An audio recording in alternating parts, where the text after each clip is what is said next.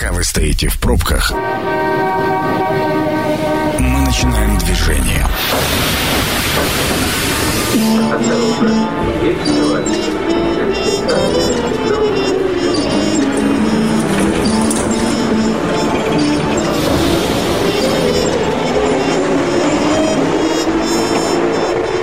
Метро. Главные темы Красноярска.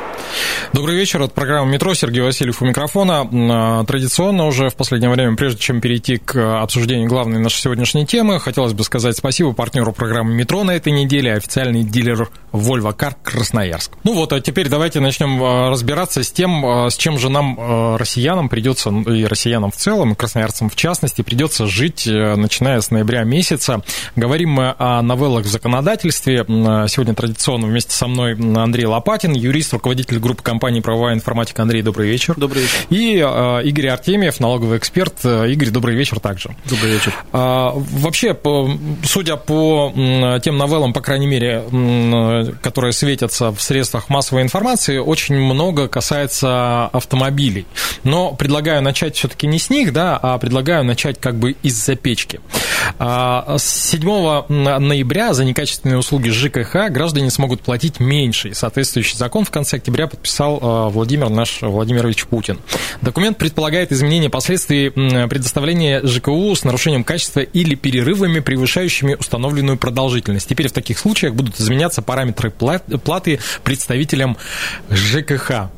А, «Аллилуйя», хотел было я вскричать, но, судя по вашим нерадостным лицам, понимаю, да, что кричать рано. Да почему рано? Хорошая история, на самом деле, а, история про то, что если вы не пользуетесь услугой, ну, должно пропорционально быть оказаны услуги. Вот э, классическое правило заработало. Оно работало через суд, зачем ее судиться, если можно это просто утвердить и решать? Просто меня всегда, с точки зрения денег, всегда интересует, ну, на чем другом эти деньги будут взиматься. Ну, это же как с э, услугами за горячую воду, да, вот э, э, и отопление. Летом знаете, мы не это... получаем отопление, да, да. Мы, поэтому мы перераспределили. Плюс вот сколько-то там процентов. Понимаете, на самом деле, вот когда мы смотрим сегодня квитанции а, ЖКХ, особенно с отоплением новым, да, и вот эта вот даже копеечка, которая не распределяется, она такая приятная. А, на чем будут экономить? Да ни на чем. На самом деле это старая уже история. История о том, что нужно качественное ЖКХ осуществлять, потому что она уже ну, достаточно серьезный бюджет отнимает у россиян. Угу. А, с, точки зрения, э, с точки зрения финансов обсудили, Игорь, спасибо. Андрей, ну, традиционно с точки зрения законодательства. Ну, как идея, это шикарная идея, и она должна быть, безусловно. Более того, норма закона была, и она, ну, как сказать, по аналогии можно применять все. Мы когда продаем раньше машину, раньше, чем закончился у нас полис ОСАГО, мы его идем, расторгаем, нам возвращают какую-то часть. В этом смысле сам по себе принцип был заложен давно. Другое дело, что представьте, что, ну, например, среднестатистический там, гражданин 60-70 лет должен будет пройти круги ада судебные, да, чтобы доказать, что услуга будет ока... ну, не была оказана в тот-то момент. Более того, вот эти перерасчеты, даже помните, одно время писали или не написали заявление, перерасчета ну, да. не было. Это разные вещи. Другое дело, как это будет реализовано и как это будет работать. Потому что сейчас в большинстве случаев услуга ЖКХ это что-то э, большое, темное, неизвестное, что отнимает у меня там от 5 до 10 тысяч в месяц. Есть даже некоторые ТСЖ, которые не э, дают э, квитанции, а за что платить, да, вот у меня в том числе такое ТСЖ. В этом смысле вот люди не понимают, за что они платят большие суммы из своего бюджета. Чтобы как-то это прояснить, э, там очень много граф, да. В ну этих да. графах есть разные цифры, они абсолютно непонятные, потому что ты никак не можешь на них повлиять, да. В этом смысле э, вот нужно еще, наверное, 5 или 10 лет, чтобы мы говорили о том, что это не просто хорошая норма, а это хороший механизм, который обеспечит правильное, справедливое да, э, распределение моих расходов на ЖКХ.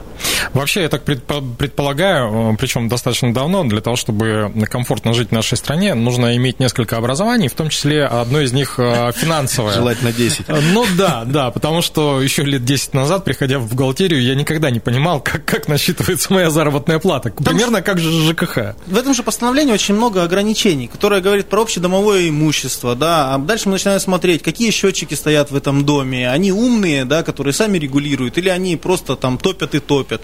Как посчитать, была ли это потеря? Самое интересное, кто будет здесь доказывать и как будет доказывать, да, фактически понесенные затраты, которые там указаны. В общем, это такая песня, я говорю, даже лет пять я бы давал форы, чтобы мы хоть как-то понимали работу этой нормы. А для людей, которые вот въедливые, мне кажется, стоит порекомендовать, чтобы все снимали, ну вот, условно говоря, должна быть такая температура. Я, живу в каком-то вакууме, да, потому что мое ТСЖ, да, то есть оно не просто как бы это все рассказывает, показывает, оно еще само это делает и еще говорит, когда это надо делать. А если сильно тепло, то идет и подкручивает общие счетчики. То есть, говорю, вот в этом смысле а, наша культура все-таки управления своим домом, а все-таки мы несем бремя содержания, хоть мы его отдали на управление, но она должна быть. И я вспоминаю очень старую историю в Канске, когда человек очень долго жаловался в стройнадзор, а потом стройнадзор ему жал, э, фактически штраф начислил за эту жалобу, за то, что там было написано, ты несешь бремя как собственник содержания своего имущества. И вот люди, которые живут в частных домах, они больше это понимают, чем люди, которые живут в квартирах. Мы забыли о том, что все-таки это наше имущество. И если мы все-таки собственники этого имущества, мы должны за ним следить. Угу. Ну, нам с Андреем остается только порадоваться за вас, а, Игорь, что у вас такое умное... Мы отставили его 5 лет. ТСЖ? ТСЖ, как бы, оно маленькое, поэтому мы его отстаивали. В общем, пока ставим плюсик, но в перспективе, я так понимаю, что мы не раз и не два вернемся к этой теме, особенно к скандалам, связанным с, с этой темой. Это да. да? да? Еще один момент. В ноябре вступает в силу закон, продлевающий программу льготной ипотеки под 6,5% до 1 июля 2021 года. Соответствующее заявление и подписание э, делал Мишустин, насколько я помню, не так давно. История хорошая, казалось бы, казалось бы, но вопроса два. Во-первых, э, я так понимаю, что все равно квартиры подросли, пусть не официально, но в цене они подросли, вот ровно под, э, потому что 6,5% не подросли? Я буду спорить. Ну. А, простите, здесь перебью. Почему? Потому что а, очень хороший, хоро... с моей точки зрения, финансовый инструмент, который сейчас помогает действительно всей стройке выжимать, а мы говорим, что у нас экономика очень сильно зависит от стройки, да, такое основная или там ключевая отрасль в, в какой-то части, да, но а, то, что квартиры подорожали, первый момент это спекуляция, второй момент нужно ну, понимать, что подорожали и материалы. Ну вот мы каждый день, каждое утро просыпаемся с содроганием, да, сколько у нас там доллар или евро. И у нас нет, ну, по крайней мере, у меня точно миллионных запасов было. нету, ни доллара, ни евро, но почему-то это будоражит. Почему будоражит? Вы знаете, у меня сегодня есть шутка, мой друг сегодня, Женя, сказал такую фразу интересную. У нас говорит, у нас как только дорожает доллар, у нас в основном дорожают штрафы. То есть у нас э, штрафы зависят, судя по всему, от доллара. Вот здесь та же самая история. И продолжая вот эту тему, коллег, э, с точки зрения того, почему это все происходит, зачем эта ипотека, э, все прекрасно понимают, что стройка еще не вышла из состояния, да, которое есть. И стройка это локомотив, она, ну, то есть много несет для экономики полезного добавочной стоимости. И продление вот этой программы это попытка дальше. Там же только новое жилье. Ну да. И поэтому, да, мы понимаем, что у нас на сегодняшний день стройку надо дальше дальше продолжать поддерживать, и это не факт, что еще последняя как бы сдвижка, еще может быть и дальше. Угу. Это вот э, про первую часть вопроса да. поговорили, а теперь э, второй вопрос у меня относительно вот этого законодательства. А почему нам всегда нужно, чтобы жареный петух пришел и сказал здравствуйте, для того, чтобы мы постарались сделать что-то для людей? А, ведь про 6,5%, там про меньшие ставки, да, говорилось очень и очень давно. Почему нам нужно было дождаться, пока вот совсем все плохо будет, будет такое ощущение, что мы думаем не о людях в первую очередь, а вот о том самом локомотиве, о котором сказал Игорь. Почему так происходит? -то? Знаете, удивительно, но я, наверное, с вами соглашусь.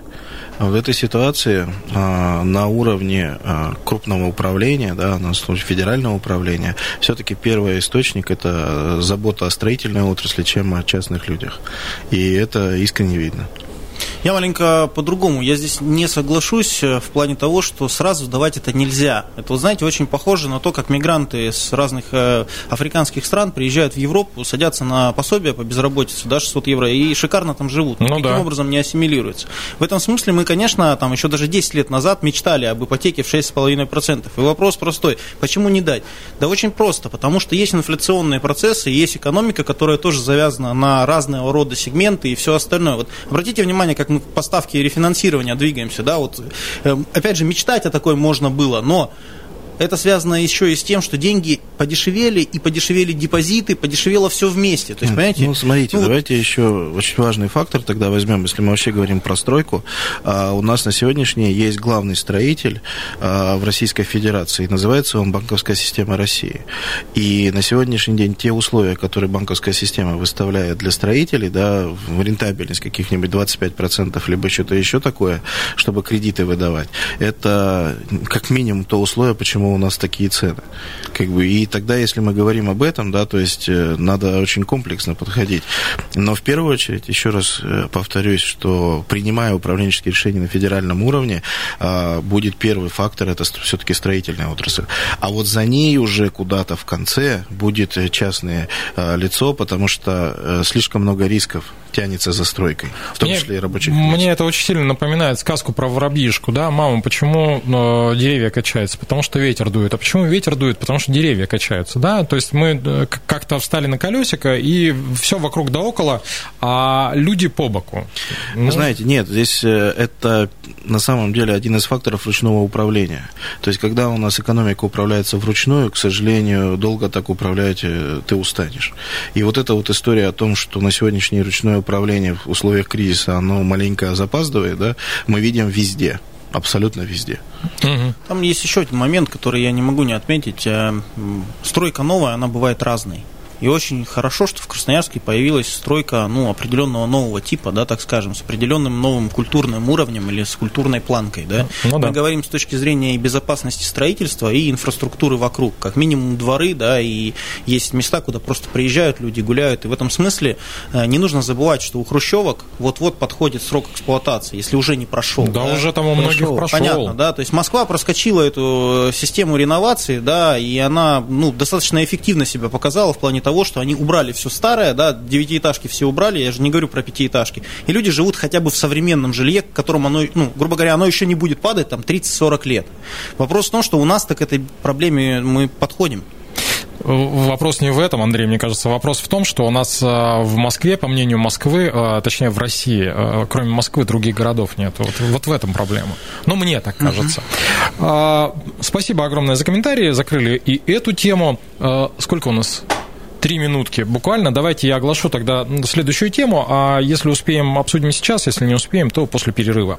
Значит, смотрите, с 1 ноября агрегаторы обязаны принимать от покупателей платежки, платежи по карте МИР.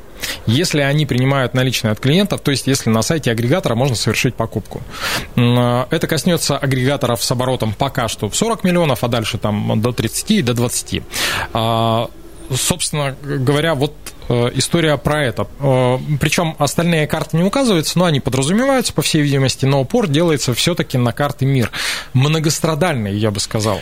Вы знаете, на самом деле, с этой точки зрения здесь один фактор. А, государство заявило, что мы должны иметь свою независимую платежную систему. На сегодняшний день все сделано для того, чтобы это стало национальной платежной системой. И мы видим эти шаги, они, слава богу, не э, скачкообразные, они хотя бы хоть какая-то есть планка движения, да, хоть какая-то определенная неопределенность. И на сегодняшний день это главный фактор. Мы должны иметь свою платежную систему, чтобы нас в один день не отключили от международной системы. Ну, это же как бы было понятно и очевидно, да, Андрей? Да, вопрос в том, что это тоже съедает определенное время. Вот я все время аналогии привожу с Китаем. Там работают все по, практически по своей платежной системе. Виза и MasterCard, они какие-то такие автономные, да, так скажем. У нас, во-первых, ее не было еще 3-5 лет, не совсем не было, да. А другое дело, что очень правильное наполнение. Обратите внимание, сейчас социальные выплаты, бюджетные платежи происходят на эту карту. То есть они не пустые. Потихонечку люди начнут выбирать, будут какие-то больше бонусов, да. Я думаю, что и ипотеки с государственным участием, с поддержкой и так далее, это все будет привязано к этим картам. Это неплохо. И эта норма сделана для того, чтобы многие до сих пор не принимали эти карты. Ну, не рассматривали их всерьез. Нет, мы работаем только с визой, с мастер-картом и так далее. Ну, вот зажали. Зажали вот эти агрегаторы. Ну, наверное, правильно. Ну, опять же, почему э, вот у нас э, ну, идея это хорошая, да, то есть своя платежная система, я с вами целиком полностью согласен, но почему, если идея настолько хороша, почему нам приходится душить своих собственных граждан для того, чтобы они приняли хорошую идею? Вот это вопрос, который, наверное, останется на поверхности. Прямо сейчас предлагаю прерваться на дорожную службу, но перед этим напомню о том, что партнер программы «Метро» на этой неделе – официальный дилер Volvo в Красноярске, Volvo Car Красноярск. Это программа «Метро». Авторитетно о Красноярске. Возвращаемся в эфир. Еще раз напомню, Сергей Васильев у микрофона. Сегодня э, мы обсуждаем, э, с какими же новыми законами нам придется, как э, гражданам Российской Федерации, как красноярцам, жить в ближайшей перспективе. Сегодня Игорь Артемьев, налоговый эксперт, вместе со мной. Игорь, добрый, добрый вечер, вечер еще раз. И Андрей Лопатин, юрист, руководитель группы компаний «Правовая информатика». Андрей, добрый вечер еще добрый раз. Вечер. Да, мы остановились на картах МИР, поговорили о том, что, значит, агрегаторы должны будут принимать платежи платежи по этим картам. Еще один момент, который касается карт, о котором хотелось бы сказать. Э, с 1 ноября мир вводит новый стандарт по борьбе с кражами. И вот э, тут немножко э, хотелось бы остановиться. Значит, предполагается, что кредитные организации, которые выпускают и принимают к оплате карты МИР, будут нести ответственность за безопасность средств клиентов. Например, если обнаружится кража со счетов, кредитной компании будут предъявлены санкции. Вот с юридической точки зрения, Андрей, это вообще правомерно или это попытка попытка, э, используя, э, скажем так, ресурс, да, мы же понимаем, что национальная платежная система, используя ресурс, сказать, что наша система лучше всех систем. Ну, наша система должна обладать достоверной степенью защиты или достаточной степенью защиты, по крайней мере, чтобы мы были конкурентоспособны перед визой и мастер-картом. Другое дело, что все эти ситуации с э, кражей вот, денежных средств с карты, их невозможно классифицировать, потому что у меня были ситуации, когда это были мастер-карт или виза, и у людей списывали деньги, и банк очень долго упирался, и приходилось судиться, чтобы эти деньги ну, вернуть. Да? Другое дело, что это, например, вообще может проходить в уголовное дело, там, соответственно, э, кто-то ловится, там, потерпевший и так далее. То есть это второй разворот. Какая здесь будет ситуация? Почему эти деньги украдены? Не знаю, там, пин-код кто-то забыл где-то или кому-то рассказал. То есть сейчас мы просто говорим, что должен быть определенный стандарт, и мы должны быть не хуже, чем другие платежные системы, поэтому мы предъявляем вот такие или более жесткие требования к э, безопасности безопасности этих. И еще очень важная история, что, что Visa, что MasterCard, они имеют эту защиту. И мы должны на международном уровне быть э, абсолютно четко в этих же стандартах. То есть это не лучше, не хуже, это просто стандарт, который обязан быть у национальной платежной системы. Смотрите, знаете, какой вопрос меня интересует в связи с э, платежной системой МИР? А, что касается Visa и MasterCard, э, это платежные стандарты, назовем их так, которые приемлемы практически во всем мире. Ну, там в большинстве стран стран, это уж точно. А есть ли у вас информация относительно платежной системы МИР? Где будут приниматься эти карты, кроме территории Российской Федерации и сопредельных дружественных пока еще государств? Можно я так э, выражусь э, с точки зрения прогноза, которых я терпеть не могу, но здесь в этой части мой прогноз очень давно существует. А, везде, куда появятся наши туристы, везде, где будет разрешено въезд нашим туристам, везде будет карта МИР.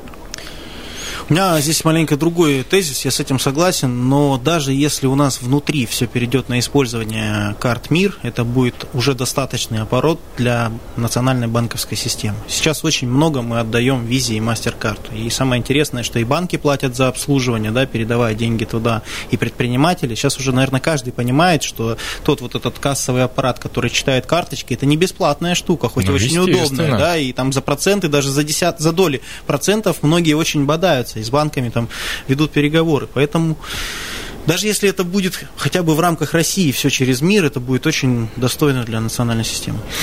Ну, что, остается стоя поаплодировать национальной системе, она же национальная. Вот смотрите, а, следующая а, законодательная новелла, она а, не совсем понятна для меня, как для обывателя, но вот прошу вашей помощи для объяснения. Обязательные требования к бизнесу будут пересмотрены. С 1 ноября 2020 года вступает в силу новый закон, точнее уже вступил, определяющий правовые и организационные основы применения и оценки оценки таких требований. Документ принят в рамках регуляторной гильотины, с которой мы не раз сталкивались. Срок действия нормативного акта, содержащего обязательное требование, не должен превышать 6 лет со дня вступления в силу. По результатам оценки указанный срок может быть продлен, но не более чем на 6 лет. Кто мне русским языком расскажет, про что это? Смотрите, а о чем вообще идет вот эта история? Ну да. А, здесь их две. А, регуляторная гильотина – это история о том, когда мы вносим какой-то закон или какое-то регулирование, то мы должны иметь ту самую определенность. Это первая история. Да? То есть нам нужна определенность контролирующих органов. Mm-hmm. Они должны приходить достаточно объективно, да, мы должны понимать, что они с нас требуют. И если они требуют каждый год э, разные вещи, то ну, нам не особо нормально. Здесь есть вторая как бы подоплека этой новости. Там же введена регуляторная так называемая песочница. И вот эта вот песочница, это вторая сторона этой штуки.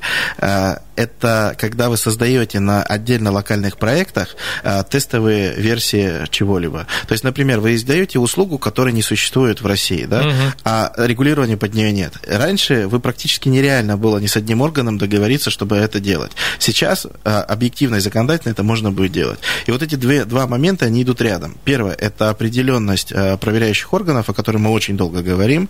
И на самом деле, я еще помню, с 2006 года это началась вся песня. Как бы надо быть последовательным надо постоянно всем показывать инвесторам, в том числе э, за рубежом, что мы э, вот такие последовательные. Но, к сожалению, пока это очень сложно исполнялось, да, может и здесь, э, к сожалению, там исполняется только на бумаге. Вот. А вторая вот эта вот история о том, что мы как раз признали, что вот мы здесь очень много в этой студии говорили, что законодательство никогда не успевает за инновациями, за цифровизацией. Так, и фактически вот эта вот песочница, которая второй как бы истории там создана, она дает дает возможность вот как раз э, раскрыть руки, да, и начать все-таки что-то делать вперед. То есть позволить, э, скажем так, опробировать некую технологию да. на одном отдельно взятом городе, да, регионе. Либо технологию, либо услугу, либо товар, то есть либо какое-то проектное действие. То есть ну, фактически развязывает руки для локального эксперимента. Я, к сожалению, говорю, помню 2010 год, когда один из глав наших районов э, пытался очень мощный проект в социальном развитии продвинуть и столкнулся вот с этим фактически законодательным барьерам, которые практически год не могли поломать. А было все для того, чтобы привлекать молодых специалистов на территорию. То есть был потрясающий проект, который загнулся из-за того, чтобы просто бился в ну, законодательное регулирование. Угу. Туда же нужно обратить внимание, что небольшие изменения внесли в реестр малого и среднего предпринимательства, там критерии определенные есть, и те, кто участвовали в закупках, иногда сталкивались с тем, что я вроде как подхожу, но в реестре, например, меня нет.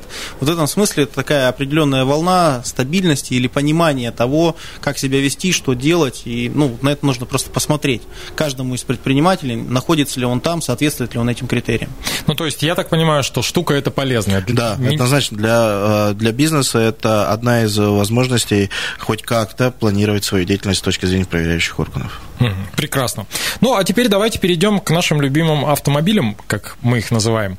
Значит, э, первая новелла. Бумажный паспорт машине больше не выдают. Это касается новых автомобилей, да, и ПТС будет заменен на электронный вариант. Соответственно, если у вас бумажный, вы можете э, а, поменять его на бумажный, да, либо попросить выдать вам. Одновременно, у нас как с трудовыми книжками, одновременно будет действовать электронный вариант и бумажный вариант. А, зачем это а, скажем так, надо. Давайте я попробую кратенько как бы свою версию высказать. У нас есть цифровизация многих отраслей, а, в том числе в социальной там здесь. У нас есть абсолютно верно трудовые книжки, у нас есть там электронные паспорта, сейчас и реестр Снился. населения, да, сейчас делают единый, да, который налоговая будет администрировать. И вот здесь это электронная жизнь всего, что связано с автомобилями. Мы закрываем очень много вопросов, там рассказывают красивую пока историю, я пока не знаю, как в нее верить и вообще вообще будет ли она, но я надеюсь, что будет. Это полностью вся жизнь автомобиля будет в одной системе. Мы из нее сможем достоверные данные получать о том, какая машина куда ездила, сколько пробега. Да, очень много классных штук, но я тоже не верил, знаете, в телемедицину и не верил в историю, когда можно зайти куда-то, забить э, определенный пароль и получить э, свои анализы, да, историю своей болезни, чего-то. Вот сейчас это есть, ну, по крайней мере, от, отчасти. И вот здесь та же самая попытка. Э, ГАИ идет туда же. Угу.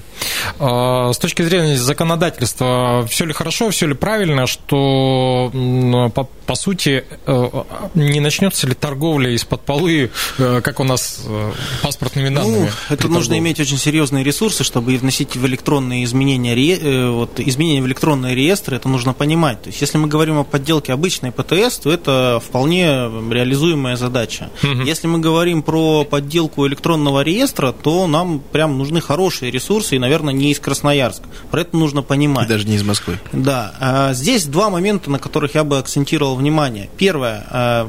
Очень много вопросов с, к автомобилям с мененными ПТСами, с дубликатами. У нас до ну, сих да. пор идут разборки, ну, простите за сленг, по конструкторам э, автомобилям, которые были ввезены, ввезены легализованы в Туве или там э, через э, Приморский край и так далее. То есть люди владеют этими автомобилями по 10 лет, а сейчас выясняется, что, простите, там кузов ввезен был незаконно. Это вот одна составляющая. Предполагается, что это все упростится, и автомобиль не будет терять в цене, например, как сейчас многие сталкиваются, если у них дубликат ПТС или что-то там, ну, что-то произошло. Второй момент, обратите внимание на детей.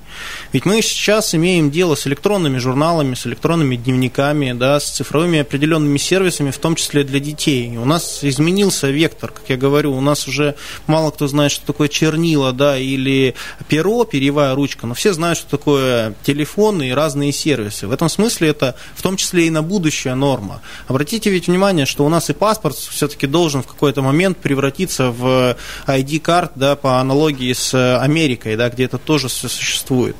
В этом смысле, ну вот потихонечку, маленькими шагами идем в то, что у нас будет цифровой все-таки мир. Более того, эм, Черников же высказался по поводу того, что будут и электронные права будут электронные права, специальное приложение, будет останавливать вас инспектор, и тогда для людей тоже будет просто, если у вас несколько машин, у вас документы там забыли в другой машине, не можете предъявить, простите, сейчас за это штраф. А если у вас телефон есть всегда, да, почти под рукой, показали права, поехали Но опять же, дальше. инспектора есть база, да, здесь декларируется та же самая история. То есть, когда вы ставите машину на учет, вам никто не будет с бубном бегать и что-то показывать. Он будет смотреть свою систему и сравнивать это с системой. И не более того. То есть, и второй момент, когда вас будут останавливать, будут тоже сравнивать исключительно с системой. И, ну, не, да, и не дай вам Бог оказаться где-нибудь под большой муртой, где нет интернета, да? А, это, это будет вообще здесь, несчастье. Знаете, э, по-честному, если мы говорим, то вот этой стабильности, про которую которую только что Игорь рассказывал в отношениях с предпринимателями, очень хотелось бы в отношениях с ГИБДД, поскольку факт регистрации автомобиля и право собственности на этот автомобиль должен что-то означать. К сожалению, по судебной практике сейчас мы имеем дело, когда люди по три, по четыре раза ставили машины на учет, но ГИБДД не отвечает в этой ситуации ни за что с точки зрения закона. То есть вот хотелось бы эти вещи как-то привязать, поскольку, ну, по сути, государственная регистрация – это санкционирование государством определенных действий в том числе. Это выпуск э, объекта повышенной опасности на дорогу, и фактически это очень серьезная правовая история. Есть еще буквально несколько минут у нас. Э, да, вот буквально три минуты. С 1 ноября еще одну э, про новеллу про автомобили, и будем закругляться на сегодня. С 1 ноября электронное извещение о ДТП, э, собственно говоря, пошло в жизнь. Его можно оформить в любом регионе, где бы ни произошла авария. Для этого необходимо, чтобы оба участника были зарегистрированы на портале госуслуг, и хотя бы у одного из них было установлено на смартфоне приложение «Помощник ОСАГО». И тогда, собственно говоря, можно даже по Европротоколу, даже если если один из участников не согласен с этой историей оформиться. А, даже не столько не согласен, сколько у них разные позиции на того, кто виновник. Ну да. Просто если один не согласен вообще оформляться, он явно будет ждать ГАИ. Ну, в данном случае ГИБДД. То есть в этой ситуации хорошая история. А, дай бог разгрузит, а, загружаете. Там еще есть два момента. Да? Если без, без фиксации, то у вас 100 тысяч всего. Mm-hmm. То есть это тоже можно сделать. Да? И больше там 400. Как бы. Ну, в принципе, как бы вполне нормальная история. Разгрузить хотя бы хоть что-то. Ну, при условии, что мы а, сотрудников полиции сократили значительно, да, тут э, как бы нам в помощь. Андрей, добавите что-то? Да, здесь несколько моментов. Первое, нужно скачать правильное приложение, потому что есть ДТП Европротокол, автором является Российский союз автостраховщиков. Второе, это помощь ОСАГО. И вот они тоже должны произойти определенные изменения, поскольку вот я вчера смотрел, э, до сих пор дает возможность только в Татарстан, Ленинградская область, Московская и Москва, да, но надеюсь, что появится вся Россия, да, в этой части.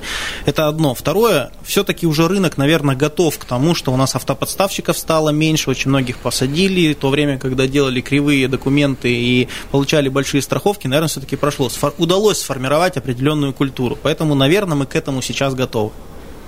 Господа, спасибо вам огромное за то, что уделили время, пришли. А, под занавес, э, даже не для обсуждения, а просто для понимания радиослушателей. Росстандарт утвердил первый в России национальный ГОСТ, регулирующий требования к размещению на автодорогах экодуков, специальных мостов через дорогу для диких животных, в том числе зайцев и лосей. Вот с этим и шагаем в новый 2021 год. Еще раз напомню, что в гостях, э, как в гостях, вместе со мной сегодня были Андрей Лопатин, юрист, руководитель руководитель группы компании «Правовая информатика». Андрей, спасибо. спасибо. Да, Игорь Артемьев, налоговый эксперт. Спасибо, Игорь. Спасибо. Ну и спасибо партнеру программы «Метро» на этой неделе, официальному дилеру «Вольво» в Красноярске, «Вольво Кар» Красноярск. Станция конечная. Поезд дальше не идет. Просьба освободить вагоны.